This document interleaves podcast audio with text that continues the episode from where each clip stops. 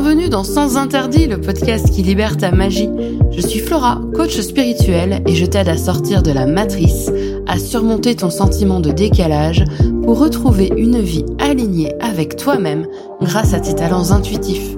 Tous les vendredis, seul ou avec une invitée, je vais te parler de spiritualité ancrée et décomplexée, avec des expérimentations, des histoires, des outils et des explorations du monde spirituel, je t'invite à retrouver ce qui est le plus précieux, ta vérité. Bonne écoute Bienvenue dans Sens Interdits, le podcast qui libère ta magie. Je suis Flora, ton hôtesse, et je suis très heureuse de te retrouver aujourd'hui pour te parler d'un sujet sur lequel on me pose des questions assez régulièrement en message privé sur Instagram et la question, je vais te la poser. D'après toi, est-ce qu'il y a quelque chose de mieux?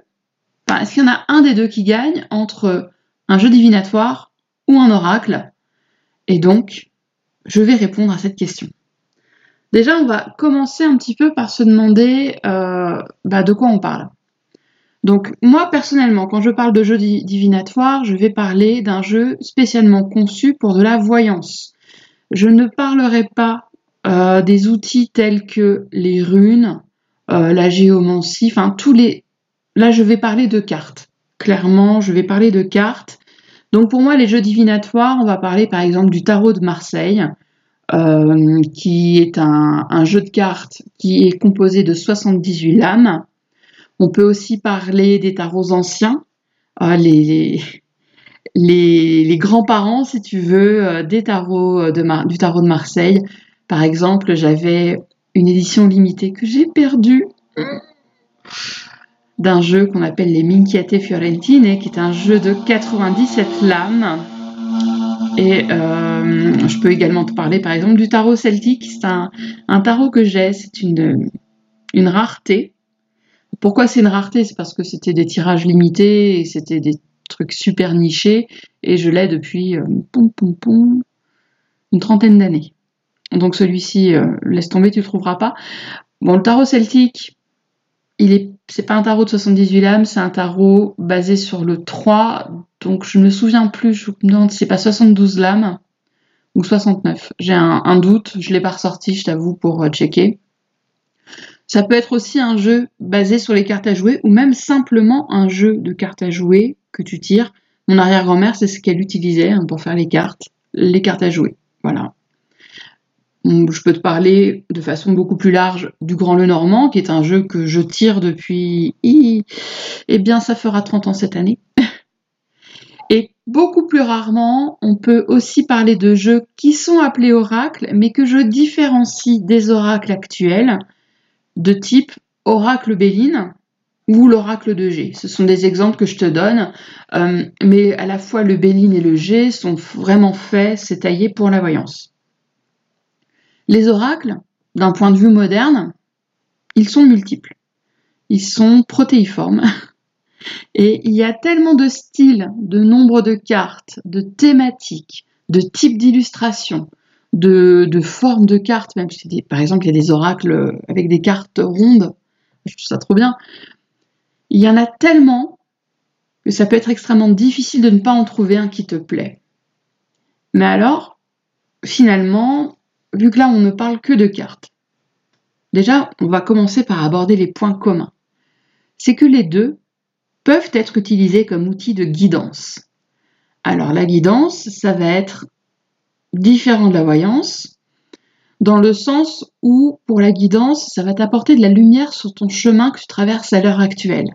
Ça va t'aider à avancer, à, à, déterminer tes projets. Ça peut aussi t'aider, par exemple, euh, je suis en train de checker mon script parce que je voulais pas me m'auto-saboter, euh, mais je l'ai pas noté. Du coup, les deux peuvent t'aider à, faire du shadow work. Donc, c'est pas tout à fait de la guidance, mais un petit peu quand même parce que c'est comme si tu étais accompagné avec une, une entité, quelque chose qui va tenir la lumière pendant que tu plonges dans tes profondeurs. Donc, les deux permettent de faire ça. Les deux vont être basés sur un symbolisme puissant et les symboles vont être utilisés comme déclencheurs et comme encre de l'intuition. Donc ça va être des supports pour utiliser ton intuition, pour la diriger. Et c'est pas pour rien que, par exemple, la guidance 2024 que j'avais proposée au mois de janvier jusqu'à mi-février, je la faisais à partir du tarot et aussi d'un oracle qui a été créé par Paul Avongroot et qui est une merveille.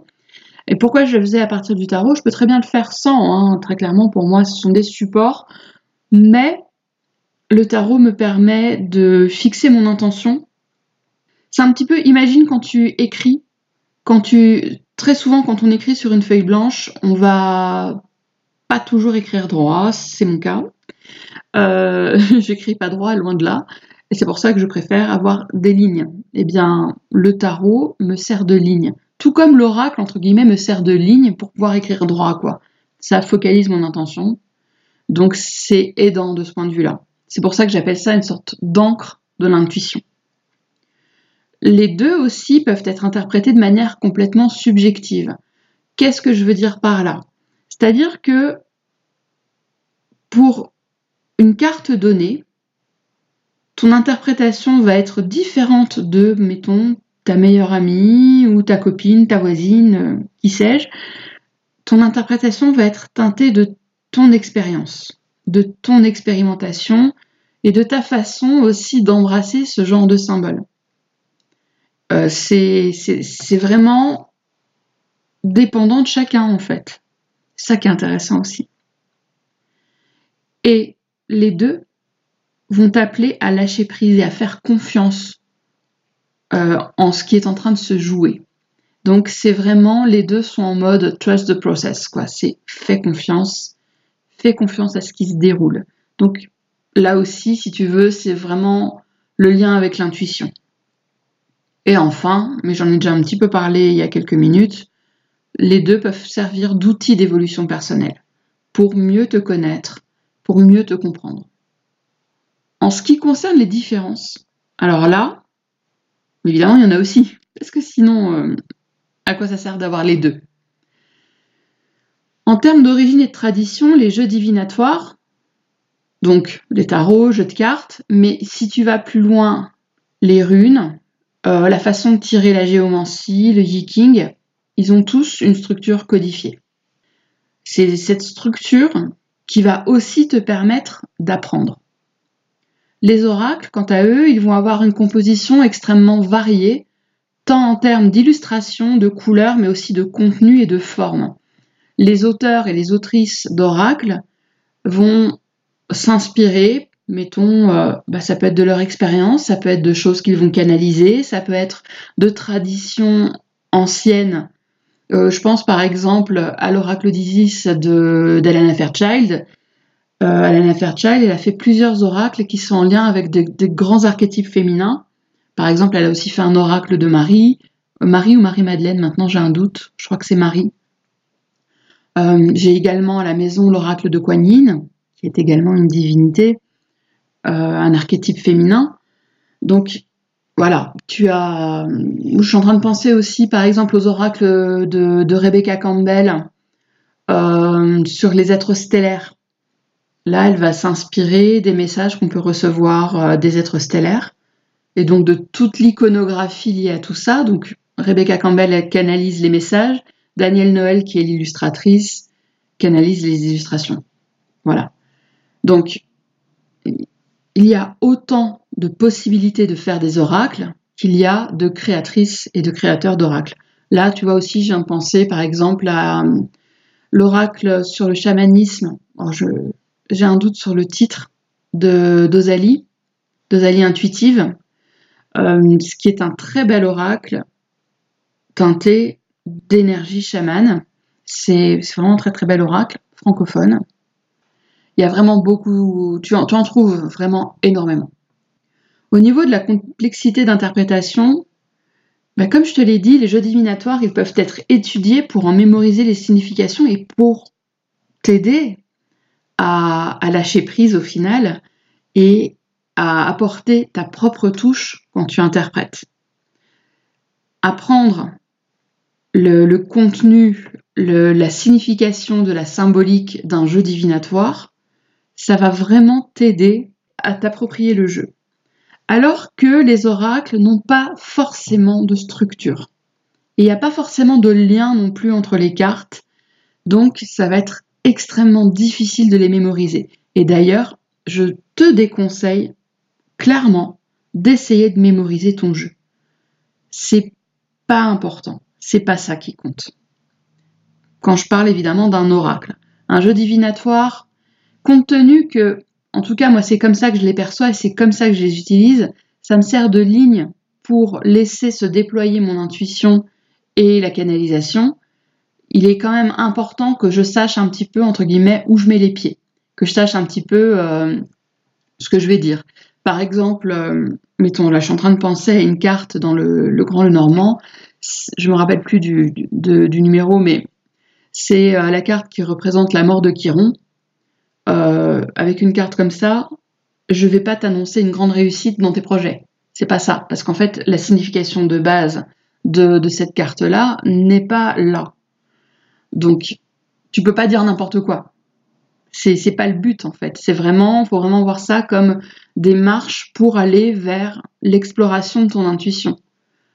Mais tu peux pas euh, décider de faire une marche à 30 cm et puis après une à 40. Enfin, il faut il faut respecter le contenu du jeu, mais tu peux l'apprendre. En termes de structure, eh bien, les jeux divinatoires vont avoir une structure fixe. Et cette structure a une origine et elle a des explications. Par exemple, les arcanes majeures du tarot, euh, il y en a 22 et ça vient des 22 lettres de l'alphabet hébraïque. C'est basé là-dessus. Alors que les oracles vont avoir une composition variée tant en termes d'illustration, de couleurs et de formes. L'utilisation et l'objectif est également différent. C'est-à-dire que les jeux divinatoires, traditionnellement, même si on peut faire beaucoup de choses avec, ils vont être utilisés pour prédire l'avenir. Alors que, dans mon opinion que je partage, les oracles sont beaucoup plus efficaces si on les utilise pour de la guidance. Donc encore une fois, il y a une différence entre la voyance et la guidance. Et pour ma part, je préfère, enfin j'ai arrêté la voyance, même si je, peux toujours la pratiquer, et je préfère la guidance, pour plein de raisons que j'ai déjà expliquées dans un épisode précédent de ce podcast. Donc la guidance, c'est pour t'aider à prendre des décisions, à t'orienter en vue de ton épanouissement, de ton épanouissement complet, euh, personnel, professionnel, etc. C'est euh, le, ciel est à limite, quoi. voilà, et encore.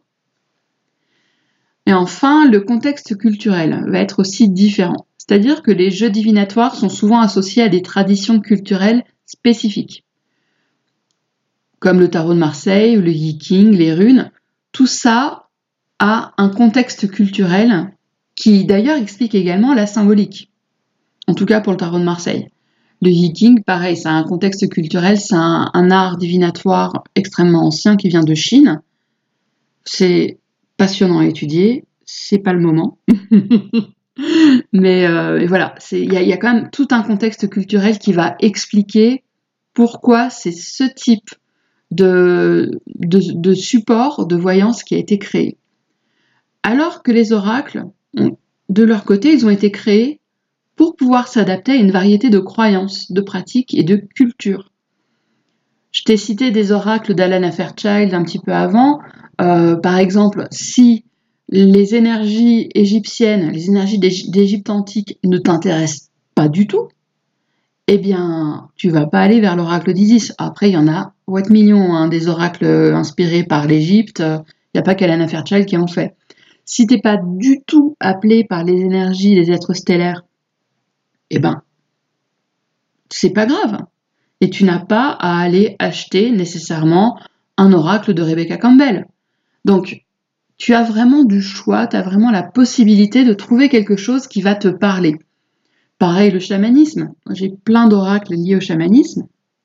Encore une fois, mon préféré, c'est celui d'Ozali. Ah, ça m'agace de ne pas me souvenir du titre, je te le mettrai en description. Le chamanisme peut très bien ne pas du tout te parler, et c'est pas grave. Il y a tellement de propositions en termes d'oracle que tu vas forcément trouver quelque chose qui te plaît. Donc, au final, qui gagne entre les deux? Est-ce qu'il y en a un qui est mieux que l'autre? Non. Moi, j'avoue, hein. pourtant j'ai commencé la cartomancie, comme tu sais, il y a très longtemps. J'avoue, je conseille les oracles. Parce que c'est plus simple. Parce qu'on n'a pas forcément envie de se plonger dans un jeu divinatoire, même si c'est pour l'utiliser en termes de guidance. On n'a pas forcément envie de se plonger dans toute la symbolique, dans, tout ce qui va concerner ce jeu divinatoire. On n'a pas forcément cet appel-là. On peut avoir envie d'utiliser un outil qui va nous guider, un outil qui va nous donner l'impression, à raison, d'être en communication avec nos guides, nos gardiens, tu les appelles vraiment comme tu veux, euh, pour avoir une communication beaucoup plus claire avec eux. Et, moi, je, conseille vraiment les oracles, parce qu'encore une fois, il y a tellement de propositions que c'est impossible que tu n'en trouves pas un qui va t'appeler. Mais si évidemment tu as envie de plutôt être dans la voyance, alors, là aussi, un jour, il faudra peut-être que j'en parle. faut me le dire en commentaire si tu as envie que j'en parle. Euh, moi, le, grand le normand, je, l'utilisais, je l'utilise toujours, mais euh, je l'utilisais quand je faisais de la voyance, aussi bien pour prédire l'avenir que pour comprendre le passé. Donc je, l'utilisais dans ces. Vraiment, je l'utilisais comme compagnon de voyage sur les lignes de temps. Hein. C'était comme ça que je l'utilisais. Et je sais même plus pourquoi je dis ça. Là, tu vois, quand mon, script est un petit peu moins précis que juste avant, parce que je voulais pas oublier ce que je voulais dire. Mais euh, les oracles, oui, ça a un accès beaucoup plus simple. je, je, trouve que ça permet vraiment une démocratisation de la guidance c'est intéressant de faire appel à quelqu'un qui, par exemple, est canal, qui est voyante, etc. Oui, évidemment, je ne vais pas me tirer une balle dans le pied, parce que c'est ce que je fais. Mais, eh ben, je trouve vraiment que c'est intéressant aussi de pouvoir se prendre en charge avec des oracles. Donc, mon conseil, suis ton envie. Tu as envie d'utiliser un oracle pour ton développement personnel, mais franchement, mais kiffe ton truc. C'est super. T'as envie de le faire avec un tarot ou le grand le normand ou le béline, le béline. Un jour, je vais faire un épisode sur le béline. De mon désamour à mon amour. Parce que vraiment, ça a été euh, compliqué. Mais euh, si tu as envie d'utiliser euh, un jeu divinatoire pour, pour de la voyance, Flora bafouille beaucoup aujourd'hui, pour de la voyance, eh bien, je vais pas t'en empêcher. Hein dire fais ce que tu veux. Et je dis pas que la voyance c'est du caca, c'est juste que moi, de mon expérience, j'ai préféré arrêter. Mais euh, quand j'ai besoin de quand j'ai besoin d'un conseil en voyance, euh, je sais à qui m'adresser aussi. Donc en fait, oracle ou tarot, tu choisis réellement ce qui te plaît, ce qui t'appelle. Et je te propose en bonus mes conseils pour étudier efficacement, si je puis dire, un jeu divinatoire. Comme je te l'ai dit, un jeu divinatoire, il a une structure. Donc tu peux te baser sur cette structure pour te familiariser avec lui. Je vais te donner l'exemple du Grand Lenormand. Le Grand Lenormand, je me suis plongée dedans à 13 ans. Comment j'ai fait?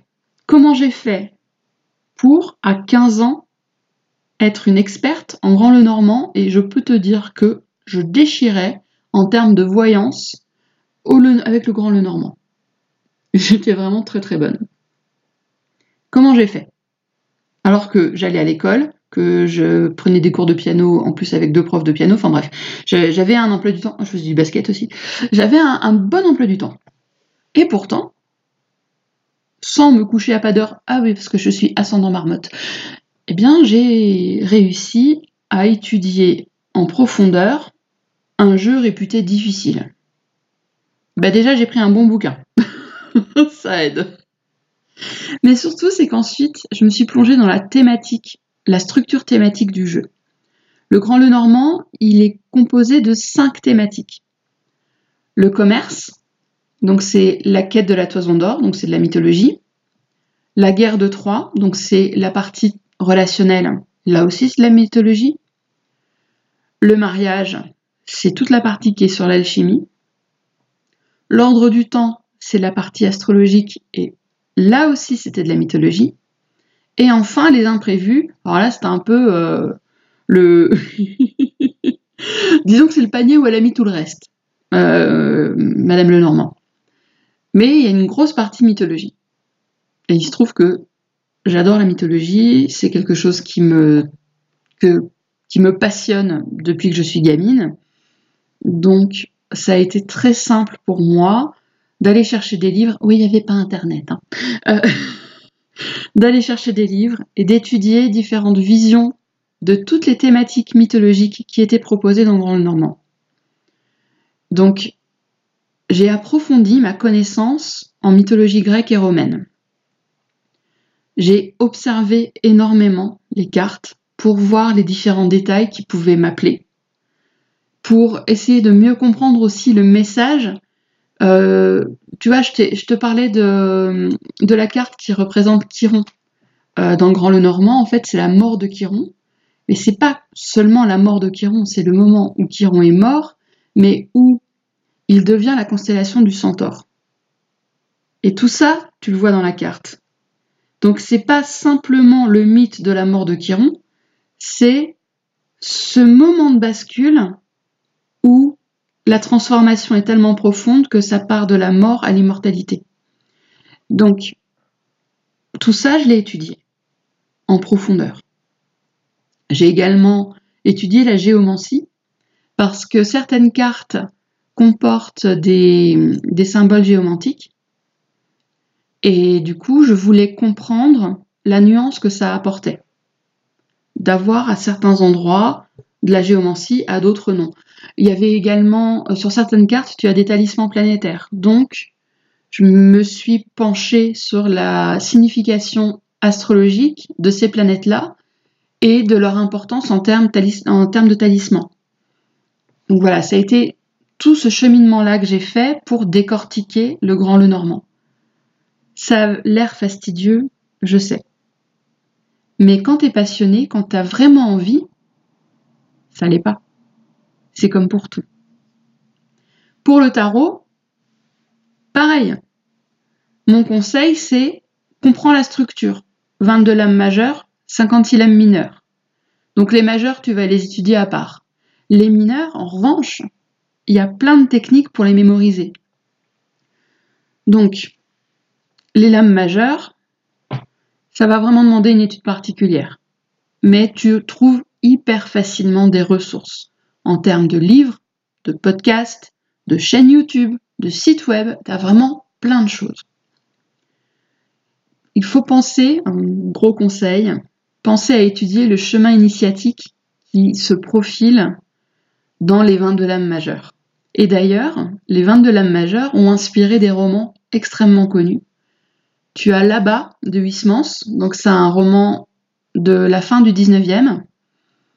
Et Huysmans a basé la structure de son roman sur les 22 lames du tarot de Marseille.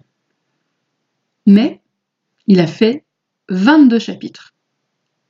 Alors que Raymond Queneau, alors euh, Raymond Queneau, c'est mon auteur préféré. Raymond Queneau, lui, il a écrit Les fleurs bleues. Et c'est un roman en 21 chapitres. Parce qu'en fait, la 22e lame est un personnage. Et justement, qui suit ce chemin initiatique, le chemin initiatique du tarot. Donc, voilà. Tu, tu, enfin, rien qu'à y repenser, il faut vraiment que je le relise. Euh, j'adore les fleurs bleues. Donc, tu as ce chemin initiatique dans les lames majeures que j'avais pas compris quand j'étais euh, adolescente, hein, très clairement. Là-dessus, euh, je préfère être honnête. Je le, enfin, maintenant que je suis adulte, je le sais, et c'est quelque chose sur lequel je reviens. D'ailleurs, je vais relire très prochainement euh, La Voix du tarot de, de. Voilà, donc tu as les 22 lames majeures qui demandent une étude particulière. Tu peux vraiment étudier plein de choses. Euh, la symbolique, les, liens avec euh, le l'être hébraïque. Euh, enfin, tu as, plein d'éléments à étudier. La présence de... Hmm, Oui, la présence des, archanges dans le tarot de Marseille classique. Hein. Tu as vraiment plein plein de choses qui peuvent t'aider à, ancrer ta mémoire en fait. En ce qui concerne les arcanes mineurs, là tout de suite, il y a des petites facilités si tu veux. Parce que déjà, tu trouves des thématiques qui vont être exprimées par les différentes couleurs. Les deniers, les bâtons, les épées et euh, les coupes. Ça, c'est les noms classiques des couleurs. Donc, tu as une thématique par couleur. Mais tu as aussi des thématiques en fonction des chiffres. Par exemple, la, lame numéro 1 de chacune des couleurs va avoir une thématique similaire. La 2, la 3, enfin, etc. Je ne vais pas te les faire toutes. Et enfin, tu as également les thématiques des personnages de la cour. Donc quand tu connais plutôt bien les thématiques de... Enfin, chacune de ces thématiques plutôt, tu peux les combiner. Donc ça va t'aider à apprendre beaucoup plus rapidement la signification des lames mineures. Mais pour tout ça, pour que ça fonctionne, mon meilleur conseil, c'est qu'il faut que tu connaisses précisément comment fonctionne ta mémoire. Pour ma part, j'ai une mémoire principalement auditive et kinesthésique. Donc, j'écris à la main. J'écris manuellement, ça m'aide à mémoriser. J'écris et je relis à voix haute ça va m'aider. Ou alors, je formule à voix haute pendant que j'écris. Enfin, tu vois, j'essaye de combiner les deux. Ça m'aide vraiment à garder en mémoire les informations que je note. Après, c'est pas forcément le cas pour toi. Toi, peut-être que une simple lecture t'aide. Ou euh, te faire des fiches, te faire, enfin, vraiment les, faire appel à sa mémoire et la faire fonctionner de façon hyper efficiente ou efficace, un doute là. Euh, enfin, de la faire fonctionner de la manière la plus optimale possible, ça t'appartient à toi. Mais si tu sais comment fonctionne ta mémoire, tu vas pouvoir gagner énormément de temps. Donc pour moi, pour conclure, il n'y a pas de battle en fait entre les, jeux divinatoires et les oracles. C'est une question d'appel, c'est une question d'envie. Moi, j'ai très longtemps utilisé les jeux divinatoires, mais c'est parce que les oracles tels qu'on les connaît maintenant n'existaient pas. Et donc voilà. Et comme je te l'ai dit plein de fois, difficile de ne pas trouver un oracle qui te plaît. C'est très difficile tellement on peut en trouver. Donc, je te remercie pour ton écoute. Je t'invite à t'inscrire à ma newsletter. Je vais mettre le lien en description parce que j'ai créé pour toi un guide dans lequel, en quatre étapes, je t'apprends à t'approprier ton oracle et obtenir les meilleures réponses possibles. Par ailleurs, mi-mars, alors j'ai pas encore euh, défini de date, mi-mars, je vais te proposer un atelier de deux heures sur les oracles et les infos, tu les auras en avant-première dans ma newsletter. Donc je te remercie pour ton écoute et je te dis à la semaine prochaine.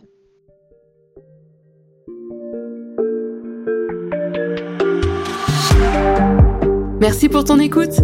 J'espère que cet épisode t'a plu. Je t'invite à le partager avec une personne qui peut en avoir besoin et à me laisser un commentaire. Tu peux me retrouver en dehors du podcast pour échanger avec moi sur mon site sur Instagram ou encore par email. Les infos sont en description de l'épisode. On se retrouve la semaine prochaine pour un nouvel épisode de Sens Interdit. À très vite!